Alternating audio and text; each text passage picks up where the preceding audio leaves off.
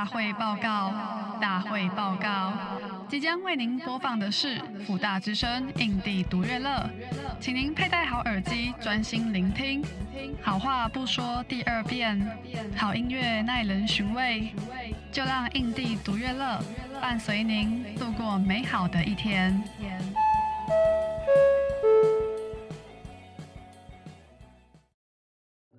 大家，我是主持人老彭，欢迎收听印地独乐乐第十三集，也是这一季的最后一集。这一集的来宾超级特别，他们可能是全球第一支以佛教经典咒语演出的死亡金属乐团。如果最近有关注到这个世代未来专场，或是佛教主题的电音 Party、醒醒音乐节，还有在今年四月的大港，都应该有看过他们的身影。那本集的来宾就是达摩乐队。如果你没有看过现场演出的话，印象一定会超深刻，就是会看到一个外国人主唱，然后台上还会有一个师傅，他们穿着海青表演，然后头上会抹着一些红色的血浆，这样子。由师傅先诵完经之后，主唱就会开始用吼腔的方式去演唱梵文的经咒。那个台上的画面真的是非常的冲突，可是又莫名的有一个美感在。那现在来详细介绍一下达摩乐队的成员有谁？有主唱 Joy、鼓手杰克、吉他手林老师跟 Hank、贝斯是大牛，还有妙本师傅。达摩乐队以佛教为出发，希望引起人们对信仰文化的注意。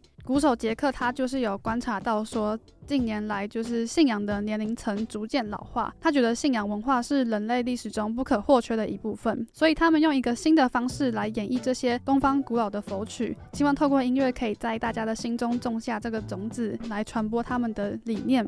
那达摩乐队成立于二零一八年，他们在二零二一年首发 EP《药师灌顶真言》，然后在二零二二年发行《正法掩藏》专辑，而在今年五月他们发售的实体专辑《一念三千》更是入围了第十四届金音奖最佳乐团奖，还有最佳摇滚专辑奖。然后我自己是非常好奇，他们到底团员间是怎么样去沟通，还有怎么样去创作，因为他们真的非常神秘。接下来就要播放今天的第一首歌，想要把饮料变大杯，要念的大悲咒。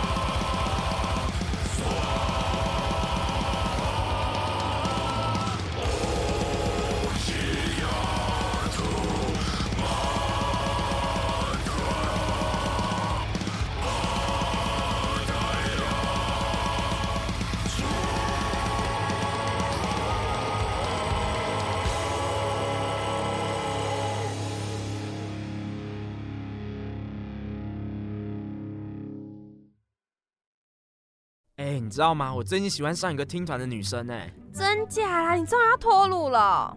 还没啦，而且我对独立乐团是完全不了解呢。大丈夫です。我推荐你去听印地独乐乐的独立音乐线，保准你听完不但能了解独立音乐，还能撩走他的心哦。哎，你去哪里？不是啊，太厉害了吧！我要马上回家收听啊。欢迎回到印地独乐乐，我是主持人老彭。刚刚播放的是收录在阵法掩藏专辑的大悲咒，相信大家听完应该整个人都醒了，而且有种心灵被净化的感觉。现在节目现场的来宾就是达摩乐队。嗨，大家好，我是达摩乐队的鼓手，我是杰克，我是吉他手 Hank。哦，我是凡被负责的妙本法师，我是 Vocal Joe。现在因为是二零二三年末，然后想请问你们最近都在忙什么呢？嗯，就是刚结束大概六周的演出吧，所以现在在算是休息当中。你说达摩连续六周演出吗？没有，就我个人的。我跟他不一样，那他只忙完六周的演出，我们在做新的歌。哦，我们在做新的歌，然后还有就是，当然就是一样的教学生啊，杰克就是在教学生，嗯，然后做一些社团的活动，然后帮一些年轻的一些小朋友的乐团，希望把他们带入摇滚音乐的领域了。那当然，如果可能他们玩 metal，我会很开心，嗯、但是呢，基本上我想音乐可以带给大家很多的欢乐，很多的、嗯、很多的热情，但是我想音乐也是属于信仰的一种。哦，对我来说，你是，是觉得有信仰是一件很重要的事情？信仰绝对是一件很重要的事情。如果我们一个人没有了信仰，那为什么是人呢？那你那个信仰不一定是呃神灵的，不一定是任何一种。像让我们台湾，你看我们连石头都拜，嗯哼。然后那个信仰可能是一个良善的一个观念，或者甚至说我们对读书、对自己的爱人、对自己的家人，那其实都是一信仰信念的一种嘛。对我来说，我们不能只对着自己有信仰。那如果我们 一切的所有的事情都只对着自己有信仰，为什么是人呢？那想要请问 Joey，你最近都在忙碌什么呢？My job, uh, I'm a freelance writer. Right now, I'm working on a movie script, working with a director from overseas. Uh, so that's in development and working on a new book, and just doing all kinds of other writing to pay the bills so I can do music. 我们接下来会聊到说 Joey 他写了一些书籍，先请妙门法师也跟我们分享一下你最近在忙碌什么。最近除了例行的写稿之外，然后因为最近法会比较多，嗯，所以我就在忙这些。你写的稿是什么稿？嗯，我写的稿就是我们演出我的心得感想。哦，对，已经收集了一部分，我打算。如果可以的话，现在已经跟出版社在洽谈，就是希望能够出版。你说把达摩演出的这些过程写成一本书，这样子，就是我觉得印象深刻的啊，哦，还是心有所感的。嗯，嗯，那除了这些事情之外，就是很多听众会好奇说，出家人的一天到底都在做什么？你可以跟我们分享吗？佛教里头有所谓的五堂功课，嗯，五堂功课就是早课、晚课、早斋、午斋，还有药食，就是。所谓的药食就是晚上的那个，因为把饮食当成是药来滋养身体，所以叫药食。嗯，这个就是每天必须要经过的，就是有这这所谓的五堂功课啊。哦，就是吃饭也是一个修行啊。嗯，那当然早晚课诵那也是修行。有一个内线消息是说，你好像很喜欢棒球啊。内线消息，对，有人跟我分享。呃、对，没错，运动类的东西，那个。羽毛球、乒乓球、棒球，棒球我是从小看到大哦，oh. 所以我很喜欢看这些运动，尤其就是说国际赛啊。嗯，看台湾的职棒吗？如果有初赛，那必定是一定要起来跟他们加油的。哦，嗯、你该不会去过大巨蛋的吧？我买不到票，oh. 不然我是很想去的。哦，希望您可以去看到。嗯，谢谢。好，那接下来想问说，你们大家是怎么认识的？今天讲我跟 Joe 好了。好，我跟 Joe，如果我们是男女朋友，可以生小孩的话，小孩已经要念大学。哦，真的吗？认识这么久了？认识非常非常久的时间。呃，跟 Hank 的大概比较短一点嘛，但是也有个四年吧，至少四五年的时间。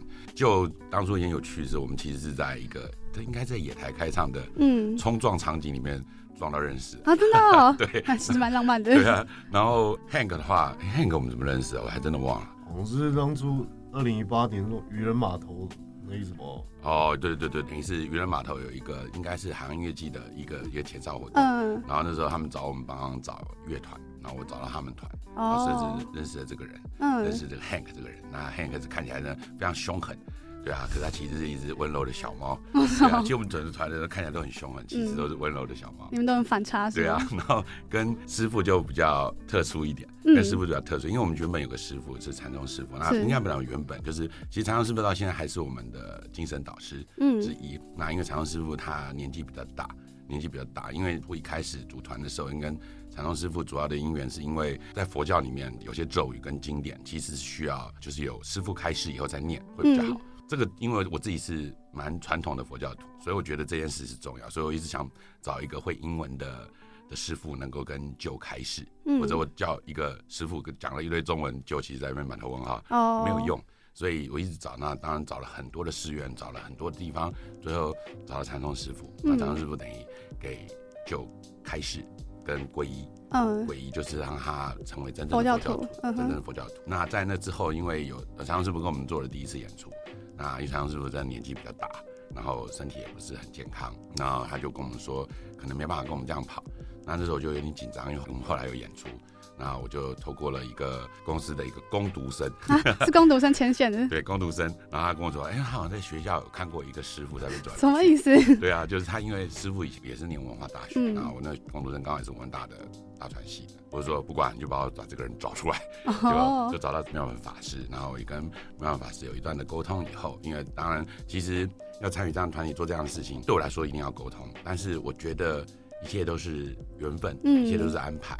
跟妙门法师沟通了以后，其实非常的顺畅，也邀请了妙门法师参与了我们团。哦，那师傅，你那时候接到这个邀请的心情是怎么样？我以为是诈骗啊，你以为诈骗？因为当时杰克他直接电话就开头就说师傅想要请你加入我们乐队。嗯，我心里想莫名其妙，怎么有一个人要想要请我加入他们的乐团？是是是，一定是诈骗。然后我问他，你从哪里得知我的这个电话号码？嗯，他说不出来。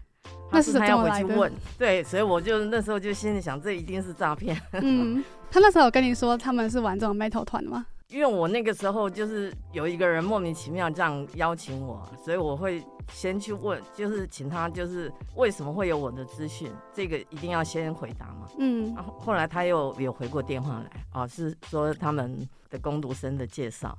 然后后来我们就有约见面，他有把这个组团的理念告诉我。那基本上我听起来是没有什么问题，而且我是觉得哇，这个非常有创意，因为是佛教团体从来没有人做过的、嗯、这样的结合。对，所以基本上我是认同他们的。那因为当时他们就是要演出，没有法师啊，他也很苦恼。我我就心里想啊，如果举手之劳可以帮他，就。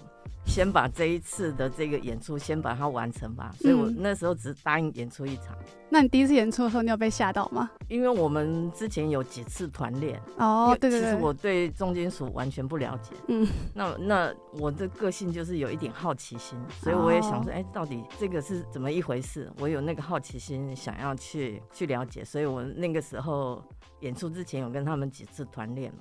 嗯，然后就是真是还好，只是音乐的属性比较特殊一点了。那其实对我来说，我我是觉得没有太大的那个。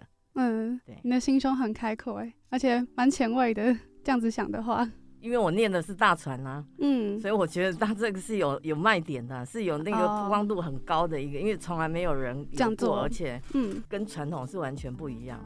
那刚刚讲到说，你觉得这个团这样做很特别，想问说，杰克组这个团的契机是什么呢？呃，其实这个契机是有蛮长的故事，我有简短的讲，就是其实，在很很小的时候，因为我就是佛教家庭，其实严格讲，就是我我就是一个在台湾土生土长的小孩，然后就从小会去拜拜啊，跟爸妈去参加一些法会等等之类的。那其实我在那个法会的过程，就常常看到，就是整个法会都是老人，那我一样，我就是我也是小孩，我就在后面嘛。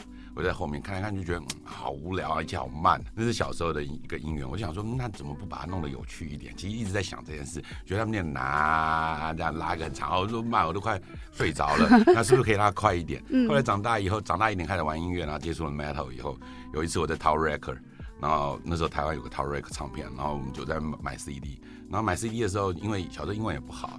然后买 CD，我们都看封面，就是它有分类嘛，什么音乐类型。然后在一个 New Age 的一个柜里面看到一张 CD, 新世纪吗？对，一、嗯、一张 CD。那张 CD 呢，它就是几个那个喇嘛坐在那边唱诵的样子，然后就是那个封面看起来有点阴森，然后我就以为它可能是 metal 被放错地方，我就买买回去听了，买回去听了傻眼，就想听一个觉得鸡皮疙瘩起来，而且我一听就觉得这根本就是 metal 的声音，因为他们是用所谓的狮子吼。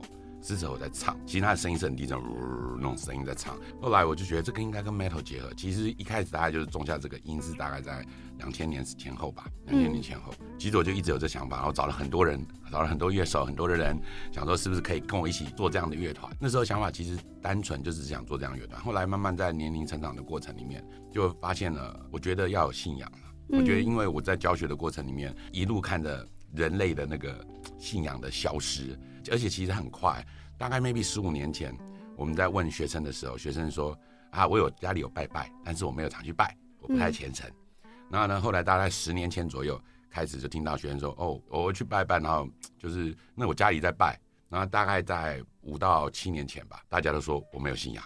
嗯，大家说没有没有信仰，那所以在这过程中间，因为我是在教学生嘛，我就理解到，我觉得信仰真的太重要，它影响太多事情。如果你没有一个信仰，没有一个好的信念，其实很多事情大家都真的只剩下自私了，只剩下自己。有形的法律我们可能会去打破，有形的校规我们不会去遵守，但是无形的法律也没有，那到底还剩下什么？其实那个是很严重的。而这些事情，虽然我是从教学得到的灵感，得到的感想，但是事实上我觉得。什么事情都一样，你失去了一些信念的时候，你为什么好好读书啊？嗯，我为什么要爱一个人？我可以爱很多人。嗯，好像不知道怎么活着。对，我觉得活着的意义、存在价值已经不见了，嗯，已经不见。所以对我来说，体认到信仰真的太重要了。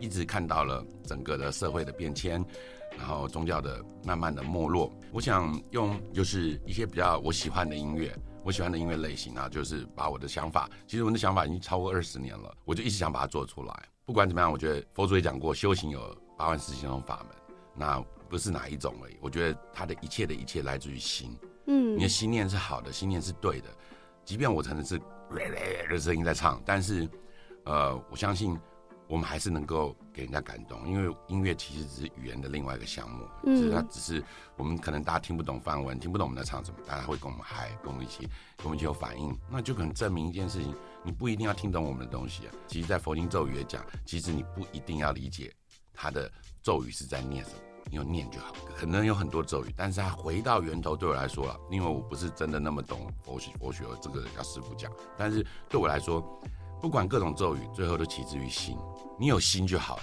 你就是念的阿弥陀牛，也会有机会成佛的。你就算一直念阿弥陀牛，也可以。那基本上，我觉得心念是重要的，所以。回到信仰，那它另外一个层面就是讲到于心，我们人心能够变得更好，世界才会变得更好，我们才会不会有太多的吵架跟争执，甚至在你很沮丧的时候，你你可能犯了一些错，你发生了一些事情，那你总要有个人去怪吧，那那个人呢，可能不是怪你自己，对不对？我们可能要找个人去怪，就是要想着我们就怪业力，怪业障，或者说啊，我们去跪在床头前拜枕头。求天主、求神父之类的，那我们去跟自己对话，然后或者我们就拜拜，跟自己对话，或者回教还有对着墙开始拜，这是自己对话，让自己在这些过程有些反思，那就反观回来自己的心，有一个心灵上的慰藉。是的，然后你也做了一个很好的结合，很多人因此对佛教产生兴趣，对不对？呃，我想我不敢这样讲，但是我只能说，就是就像我们今天来这边访问，今天可能即使面对可能福大同学，maybe 就一百人好了，anyway。那如果今天因为这个访问，我让一个人听到，嗯，他去找到自己的信仰，或者他觉得信仰好像很重要，那我觉得我成功了，嗯，那他可能信佛教，我恭喜你，谢谢，我也希望你信佛教。不信你没有信佛教没关系，找到你的信仰。是，那我觉得这一切都值得，嗯，是有影响力的。当初组这个乐队，它就叫达摩乐队嘛，嗯，这个名字是你想的吗？呃，对，达摩它的英文英文是 Dharma，嗯，那 Dharma 是佛法的意思，哦，达摩是达摩祖师爷。所以其实你基本上你从达玛，你从达摩都有机会接触到佛法。嗯，那你从我们团名就会有机会。哦，你去 Google 团名就发现，哎，你找到一堆达玛，可是你发现它不是达摩乐队，看一下发现哦，原来这是佛教佛法。那我们种下一个小小的种子。嗯，那在我们的每一首歌，你都是因为我们的歌都是经典跟咒语，是，所以经典跟咒语，那你在我们 Google 我们任何一首歌，你都有机会去。接触到，当然我觉得很开心的是，我可以用我喜欢的音乐，我信仰的宗教，把这两个东西结合，这是我觉得很开心的事。更开心的是，因为我们毕竟是一个表演团体，一场表演啊，我们可能有一千个观众，那我就有机会在这一千个观众里面影响到一个人。嗯，那我觉得一切都值得。那我们接下来有一些 question about Joy。How long have you been in Taiwan？我来台湾在二零零五年，十十八，二十八，快要二十年了，快到快到十九。The reason you came to Taiwan？Uh, the reason was because my roommate in college, she lived in Taiwan before, mm. uh, and she told me Taiwan was fun. 就这样. And that's it. Yeah. I said I like fun, so I went to Taiwan. Oh. That's it. Yeah. I just came for looking for adventure, travel, and um, I thought I would only be here for maybe one year. Mm. And now I'm still here 20 years later. So oh. I just oh. I just never left. So you really Taiwan is funny? Uh, yes, I, I, love I love it here. Um, oh. and I love the the music scene mm. here is one of the reasons uh, why I like to stay here. It's it's mm. a hmm. great uh, scene that's one of the best in the world, I think. Oh, how do you think about Taiwan this music scene? It's very strong, um, especially like the metal scene. Um, mm. Um, there's it's it's like a lot of metal scenes around the world. It's maybe not a large amount of people, but the people who are in it are very dedicated and very passionate mm. about metal music, about growing the scene, about and about doing their own thing. Um, especially people like Jack who want to do something unique with the yeah. music, make it uniquely Taiwanese, but also something global, uh, something that mm. can have appeal around the world, but also have uh, something of the like Taiwanese identity to mm. it. So I think I think it's a really interesting scene that the world needs to know about. Mm. So you think this is different from your country? Very different. Oh. Yeah, very different. Um, in my country, like I'm from Canada. Yeah. And you know, a lot of the metal music, it, it's good, but it's all the same. Mm. A lot, a lot of the bands uh, are kind of interchangeable. One sounds like the other. Mm. I think Taiwan has a lot of bands like like Thonic, like Flesh Juicer, and say like Burning Island. Um, those are just a few examples of bands. They don't sound like anybody else, and they don't have a message mm. that's like anybody else. And I think uh, our band, I think we fall into that category too, where we're we're bringing something that's different, something that's unique, something that could only be made here, yeah. and probably only accepted at first in a place that's open-minded, mm. like the scene is here in Taiwan as well. So that's that's what keeps me passionate about this Taiwanese music scene and the metal scene too. Mm.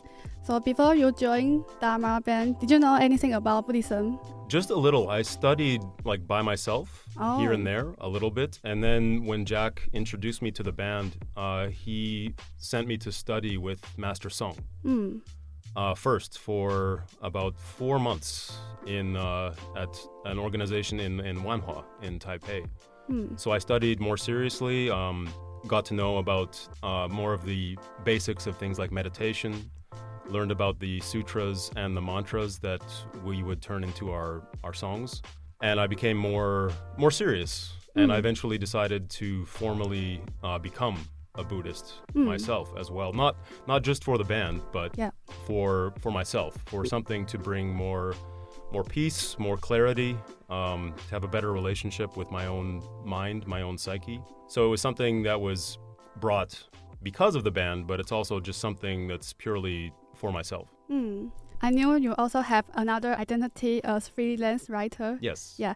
Could you share the content of your book Busan Busi, which is about Taiwanese punk tale? Yeah, like when I first came to Taiwan, I I thought maybe I'll start a punk band, like I brought my guitar with me, and I'm a I'm a really bad guitar player, but that's okay for punk music. You don't have to be good. yeah. Uh, I don't have to be as good as like Hank is, for example. I can just be terrible, and I can still make music. But um, over the years, I, I played with a lot of different bands, and I was involved in the Taiwanese scene, and I wanted to write something that was kind of representative of the Taiwanese music scene and experiences that I had and things that I witnessed during my time uh, here watching bands, playing in bands, and doing a lot of shows. And just to present a picture of, of this side of Taiwan to the world because I thought it was a side that a lot of people don't know about. Mm. They might know basic things like made in Taiwan, like for us North American kids, we know Taiwan because we see made in Taiwan on all our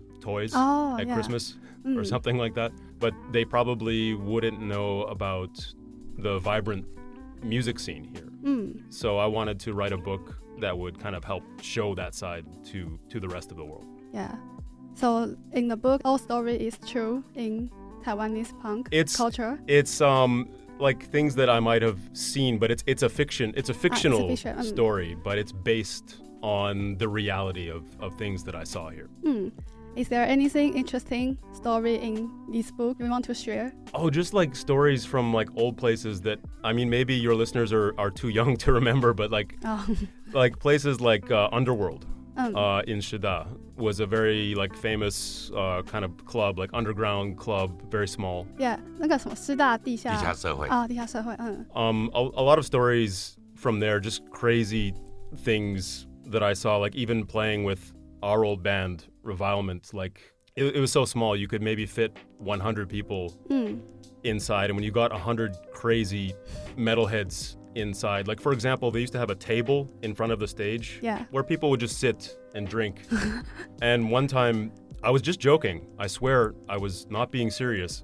But I said during this next song, I want you guys to destroy that table. And my friend picked up his other smaller friend and slammed him through the table. Just broke glass, broke the table, shattered everything. There was like blood everywhere. Oh my god. And after the song, I was like, I was just joking, but thank you. And after that, there was no more tables at uh, at Underworld.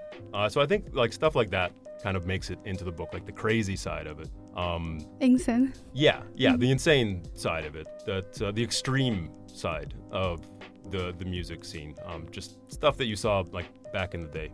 I also interested in your another book, which is talking about foreign migrants workers in Taiwan. Yes, yeah. Yeah. So, did you encounter something specific that motivated you to write this book? Yeah, like during my work as a freelance writer, one of the topics that I focused on was what's going on with Southeast Asia migrant workers in this country who are working like as caregivers for the elderly or working in factories or working on fishing boats. And unfortunately, the conditions that they face are quite harsh, mm. uh, sometimes very unfair to them, and they're vulnerable to economic exploitation, they're vulnerable to abuse. And I, I, learned that just by, by talking to them and hearing their stories. So I wanted to write a book. Again, it's a work of fiction, but it's based on the reporting that I did because I have to change names, I have to change locations, mm. um, just to avoid uh, any legal problems, yeah.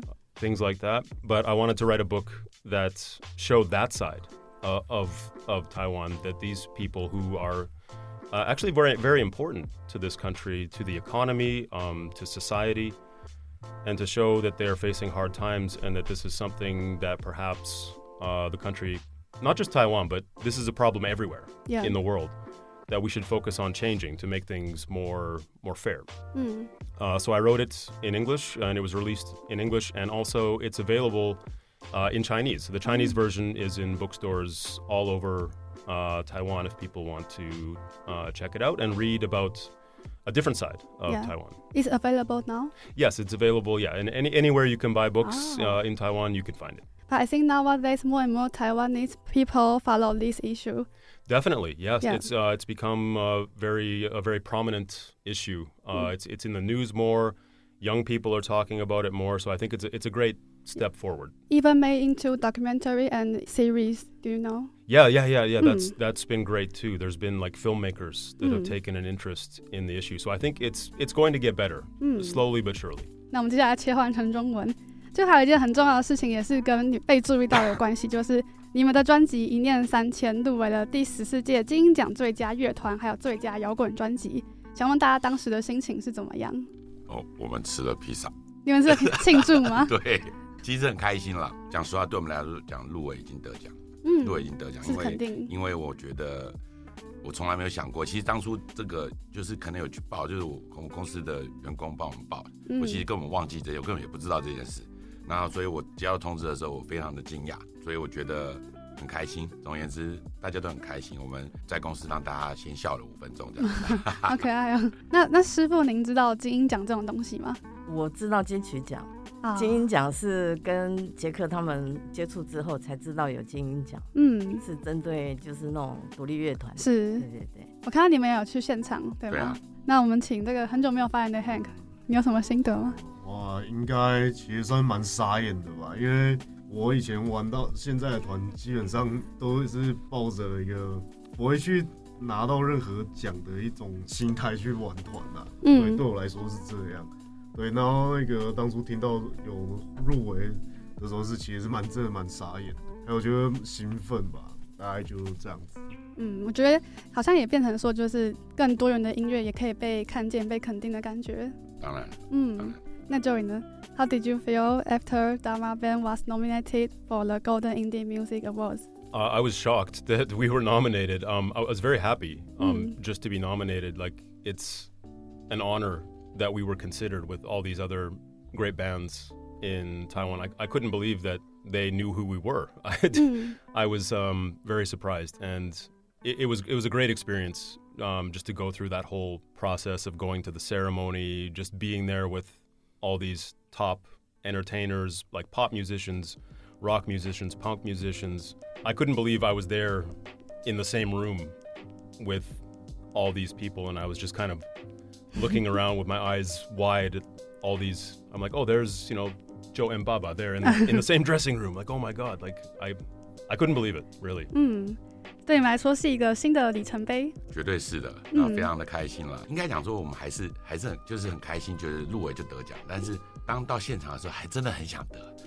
但是真的没有得，也很失落。相信大家都很失落，但是还是很开心。然后我们到了。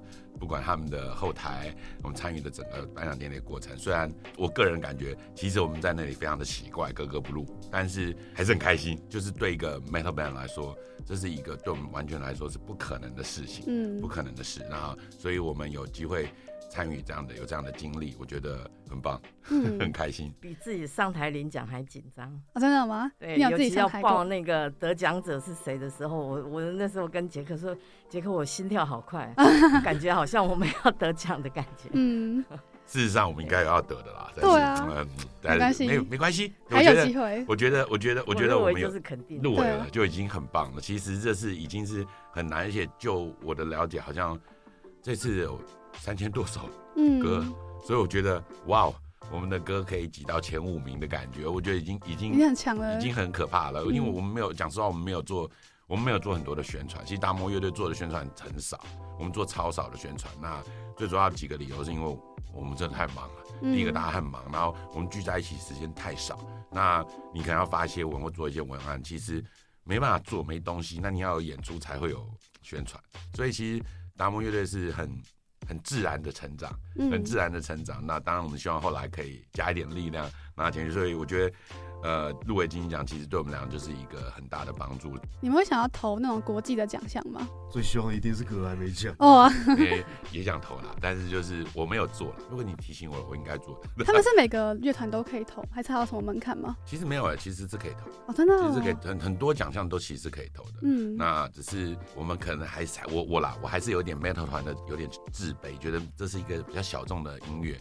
然后我们怎么可能去参加这么大的奖项？所以就没有主动去做任何的事情。你就有投有希望啊？对对对，其实 是啊，但就是就是可能有那么一点点小小的自卑，就不不敢也不想说，还是这个投了也是浪费。哦。我们也不知道投了要干嘛，但是投了也不用花什么钱跟时间了，其实就就只要丢过去就好。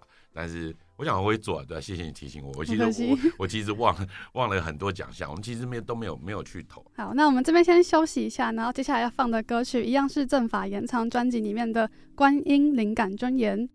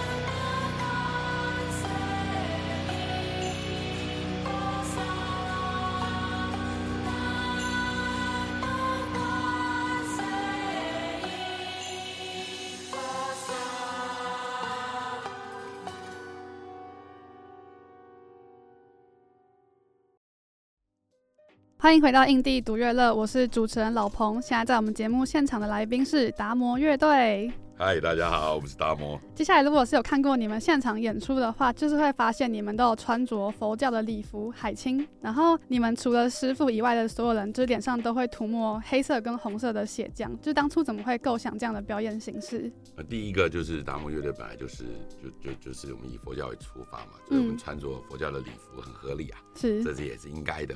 那当然会画一些血啊，跟一些脏脏的东西在身上，就是希望说。呃，一张是表演的需求啊，觉得让它比较特别，有张力一点，有比较张力一点。第二个就是我啦，因为我很多事情我觉得需要师傅帮我补充，因为毕竟我不是一个这么呃理解佛教的这么深的人，我我我的很多的想法都很世俗，都很一般人的想法而已。嗯，那在我的想法里面，就很像我们去为大家消除业障。业力的时候，可能被一些业力、一些不好的东西碰到了血，因为这样弄脏了等等，是一个艺术的表现嘛。那那当然业力不一定会碰到我们血，但是就是一个一个意象，嗯、就是我们是为了大家去 fight 的感觉，嗯、那这也比较符合呃 metal 的一个精神。是不是也有一种说法是你们那个是佛法像的一种概念？呃、对，有也有点类似这样。其实我们不用那个妆，我们每个人看起来都已经 很凶神恶煞。那可以请师傅为我们讲一下大概什么是佛法像吗？其实如果说呃要跟这个死亡金属乐合到一起讲的话，其实就是一种愤怒像嘛。可能这个愤怒像就是佛教里头有很多的护法，他们因为有时候恶人也是需要有这个面目可憎的这些神佛去镇压。所以他们这个表现出来的会比较是这样的。那刚刚提到就是说啊，那个业力溅到我们身上，这个我要补充一下啊，业力是不会跑到任何一个人的身上，因为自己的业力都要自己承受。那我比较把它看成，它其实就是一种舞台的效果。嗯，对呀，就是说为了增加舞台的张力啊，所以就是可能脸上会涂一些血腥啊，这些装扮其实都是愤怒像的一种。表现方式。那你们表演结束后有收到一些可能年轻人的回馈，或是问你们一些宗教的问题吗？那其实师傅应该很多，是吗？有一些是很多人会想跟你拍照。呃，有很很多人。现在我有时候就是去演出的那个路上，就会就会听到他们在喊：“哎，师傅，师傅，你是不是达摩那个师傅？”对，嗯，对。然后回馈吧，我觉得很多啊，尤其像我们，我觉得我们台上跟台下互动非常好。尤其最近的演出都很多人都很感动啊，这个也是一种回馈嘛，彼此的那个。还有就是我觉得比较特殊的回馈吧，就是呃台南那个南七的万佛寺的法藏法师，是他上次我们在行行音乐节结束之后，他有特别推文，哦，就是鼓励各个寺院道场应该要就是说针对我们的这种创新的方式，创新的方式，对，应该要多鼓励，然后要效法。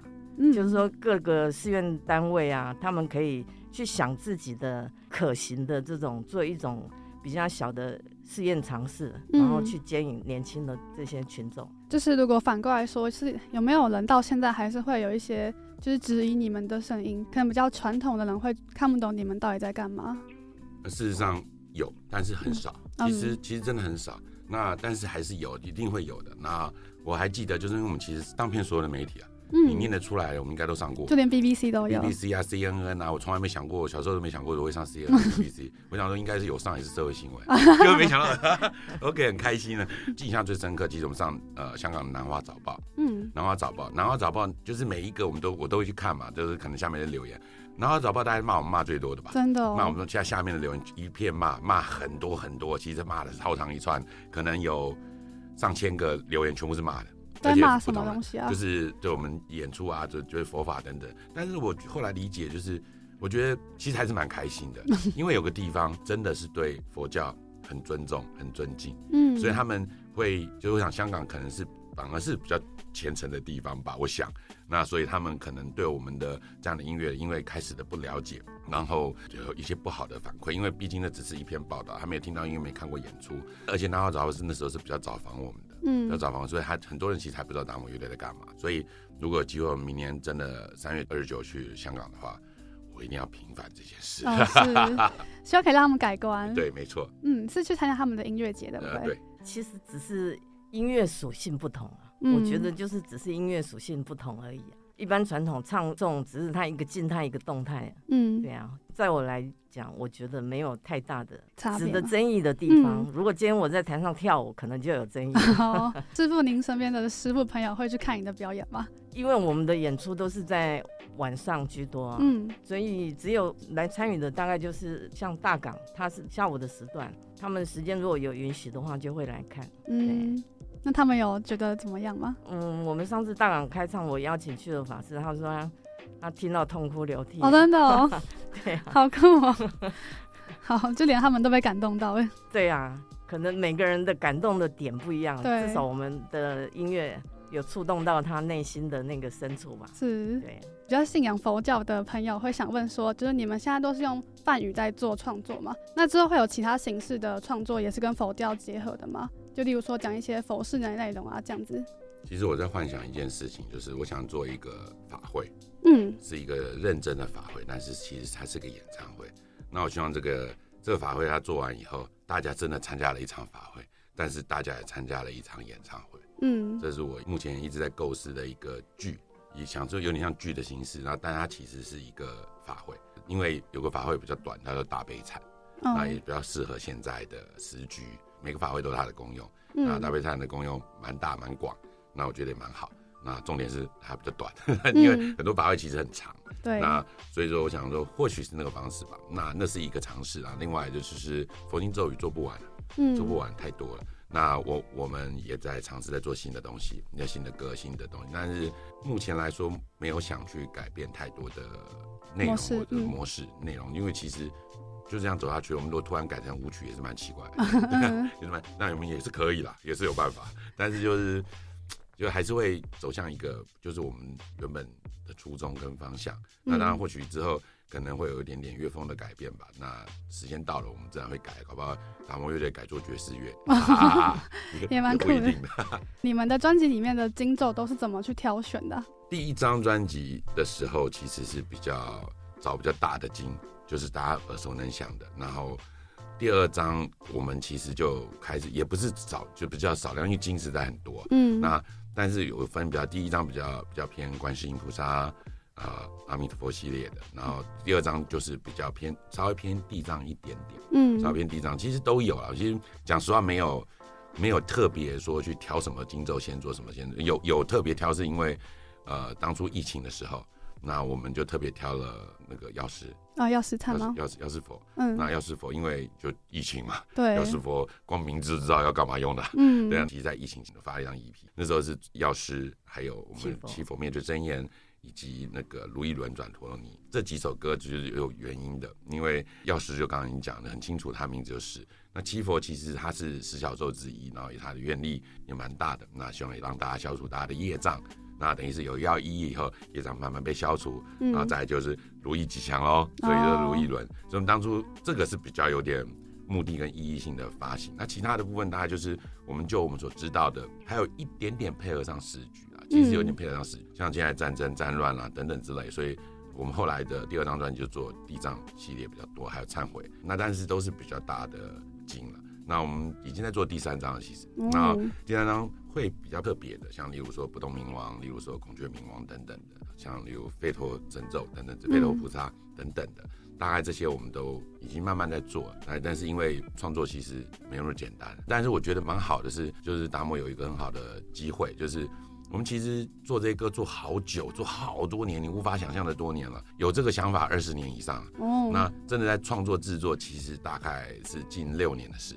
那在六年以前，我们其实就已经做过东西，但是就就是可能技术不好，编曲能力有差，那还有就是可能社会经验，还有自己对佛教的认识有差。但是在某一天，其实我们第一首歌做出来，其实是七佛，哦，是七佛，七佛灭罪真言，嗯，而且那个七佛出来的很有趣。那些其实是我在我在新竹东门城，我我之前常来办讲座，嗯，在办古的教学讲座，哦，然后在办讲座的过程中间，然后就我们的吉他手齐安，那齐安其实我们的歌都是齐安编的比较多，嗯，那所以基本上都齐安在弄，那齐安就弹了一个 riff 给我，在我讲座之前，然后我就听了那个 riff 以后，我就在做我的讲座，可是我的手脚跟我嘴巴在讲那个讲座，可是我的脑袋在想那个 riff，然后然后后来我我讲座完了以后。然后就赶快回回电话给齐安，然后我就跟他大概沟通一下，我觉得我要放手放什么，怎么样怎么样，七佛就做出来，那一瞬间就是其实在那一天就做出来，做好就是就是现在七佛的长相。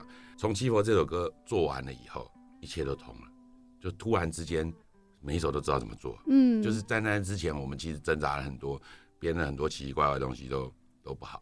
都没有嘛，甚甚至之前跟旧的，我们之前有一个团叫 Rebound，是，然后那时候我们其实在在二零零七年就试着做六字大明咒，没有做的不好，但是就是觉得还是不到位。现在想想不到位的原因，我觉得是那时候的团员，因为他们被我逼的，哦、他被我逼着做，他没有真的要做那首歌，他只是被我逼的，嗯、我就就是叫他们做一首这个，做一首看看，所以大家可能没有真的那个心吧。对，那所以说那时候做了一首也 OK，之前他们演奏反应也很好，也不是不好，但是就。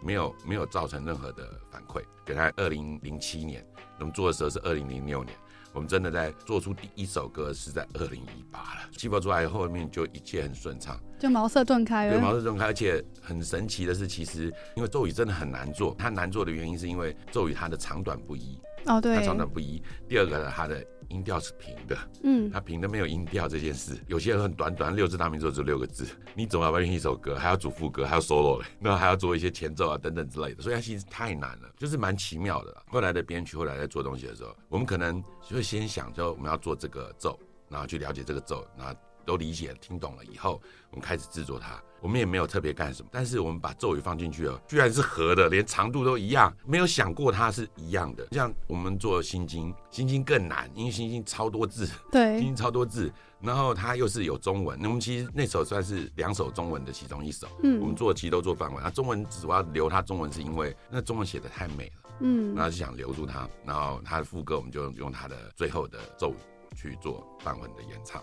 然后把它变成副歌，就那首这么长。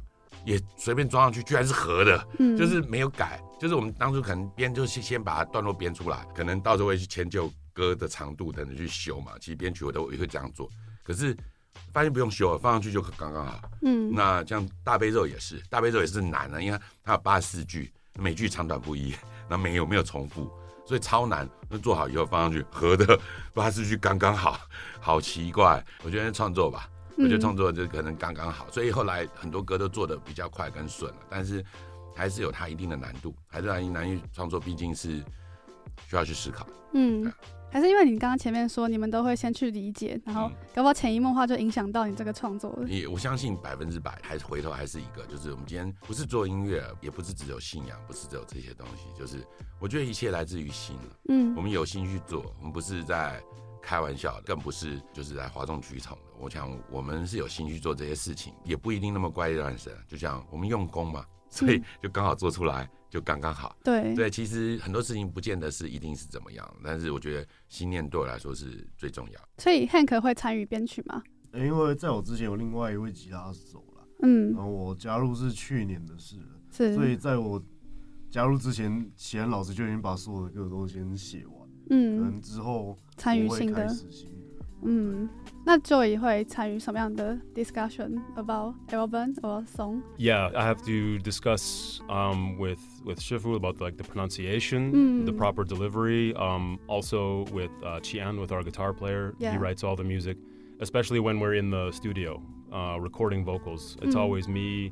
Jack and Qian, or his English name is Andy, they're always they're they're very patient with me because sometimes I make mistakes. I say say it the wrong way, and they mm. say no no no no like like this like this, and they give me the time, they give me the the space to kind of learn as we go. Uh, so it's it's a very positive experience, and it's I'm always learning mm. uh, something new, even at every practice uh, when we're discussing our what we're going to do on stage, like the stage show. I'm always learning something new from Shifu or from Jack mm. or or from Qian. So it's it's never boring. It's always a learning experience, and it's it's very different to any other band mm. that I've been a part of. Yeah，所以师傅也有参与这个创作上的讨论吗？我比较多的可能就是咒语的文案吧。哦，oh. 就是文案的解说啊，会有建议的，可能就是我。 自己唱的梵呗的部分吧，像有一首往生咒，之前是没有三十信念的那个白文。嗯嗯那因为我觉得，哎、欸，如果加了一点点，就是因为它很简短，就是四句话而已，可是至少会有一点类似说法的意思吧，让听的人至少有一些触动。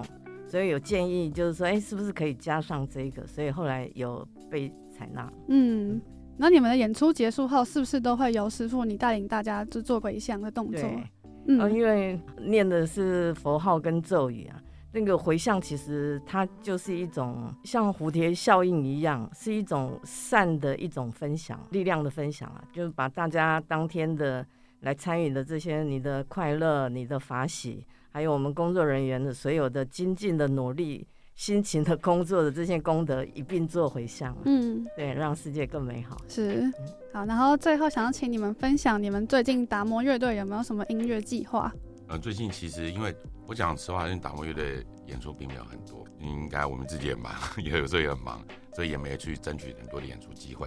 我们在下来明年应该会比较多的，就是呃，第一个我们会在新专辑上的制作，是。第二个就是我们会试着去跑一些国外的演出，嗯、因为台湾台湾其实就这么点大。对吧？你们之前是好去印度啊？对对对，超厉害的。其实很开心哎，哦，很开心。师傅，你要讲一下我们去印度那个日子、时间那些的。好，呃，我们是十一月九号的时候去印度演出，然后因为我们的演出时间是十一月十二号当天，刚好就是去到那边，我我的那个师兄弟传赖给我说，哎，这一天呢，你们演出这一天是药师佛的圣诞哦。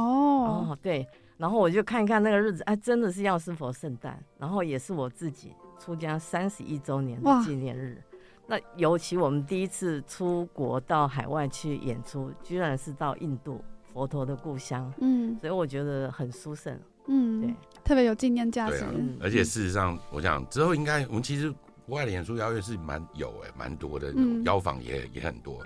那我想之后应该。比较多的机会，会希望多出去走走，多出去演出，让达摩的音乐，让达玛可以让更多人知道，更多人听到。我想这也是很多乐团的共同的希望。但是其实要出国一次，它的经费，嗯，然后它的一切其实都很高。那其实像我们自己团演出，我们每次演出经费都都花超过于我们的，的，因为人太多了吧？嗯，对啊，而且重点是我们的演出已经不是只有音乐。我们有做 VJ，嗯，那其实灯光也有在做，那我们甚至连音响都在搭配，所以其实达摩的演出有点像一个剧了，它已经不只是一个单纯的一个音乐形态而已，它其实甚至我们现场现场会点香，我们希望让现场的连味道都有，所以其实有很多的琢磨在这个内容上面，在这内容上面，所以其实花了蛮多时间跟心力。那那我们在创作的歌在下来，当然也是都佛经咒语，这个顺便也提一下，就是其实我们在写歌。我们有省略的一个部分，就是我们不用写词。啊，对，我们不用写词。但是也因为这样，所以其实有一个大家比较不知道的，就是我们其实每次演出如果有收益啊，但是最近演出几乎都每次又被我们花光了。哦、怎么样？演出都倒贴很多钱，其实每一场都倒贴超多钱的，入不敷出的，对，入不敷出很多，倒倒贴太多了。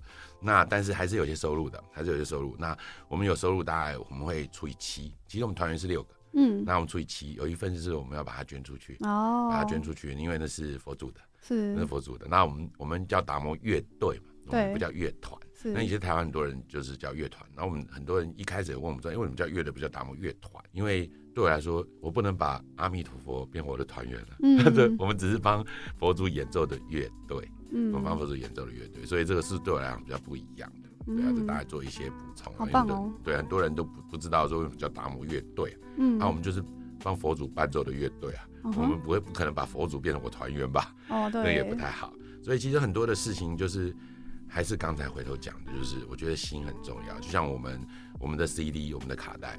然后我们都有送佛珠，一开始有送一些佛珠，最近还会再送啊。嗯，那像这些东西，我啦，我比较无聊一点，因为我觉得对我来讲，每个人买回去都是一个他们会收藏的东西，然后会拿来听，佛珠拿来戴。我说我把它拿去过香火啊，或者放在佛前佛堂前面，让它等于听经闻法一下。哦，听经闻法，像我们现在还有一些库存，我们都在放放在佛堂听经闻法。但是它对 CD 跟这些东西的销售一点关系都没有。嗯，但是我们还是要做，因为对啊，那是不是我的心？至于它在佛法上待在哪里，有没有真正的功用，我不知道。嗯，但是我有心做，那就是有用了。有点被包庇的感觉。对对，其实拿什么东西都是我都有经过这些东西去做，就像演出一样，我比较多想法，用鼓手吧，嗯，比较多想法。那所以我会跟师傅问一下，说这样 OK 吗？刚刚杰克讲的那个东西放到佛堂里头去，其实。信仰、宗教信仰啊，它就是一种精神的寄托啊。嗯，对，那些东西放到佛堂上面去哦，我们所谓的加持，一种慰藉的功用在吧？因为一般的人都是希望说，哎，这个是有经过佛菩萨的一个加持啊，对，他会有心安的感觉。嗯，对，就是一个心灵上的慰藉，对，就是信仰、嗯、信仰上面的一个精神寄托啊。嗯。年关快到了，最近疫情又好像有一点复苏，我觉得药师佛、药师咒就蛮好的。好，对呀、啊，那也希望就是说听众点播的时候，能够新的一年能够万事顺意，平安健康，平安吉祥。好，感谢大家收听这一季的最后一集，然后也谢谢达摩乐队抽空来玩。那最后就为大家播放刚才由妙本师傅推荐的药师灌顶真言。那我们就有缘再见喽，拜拜，拜拜。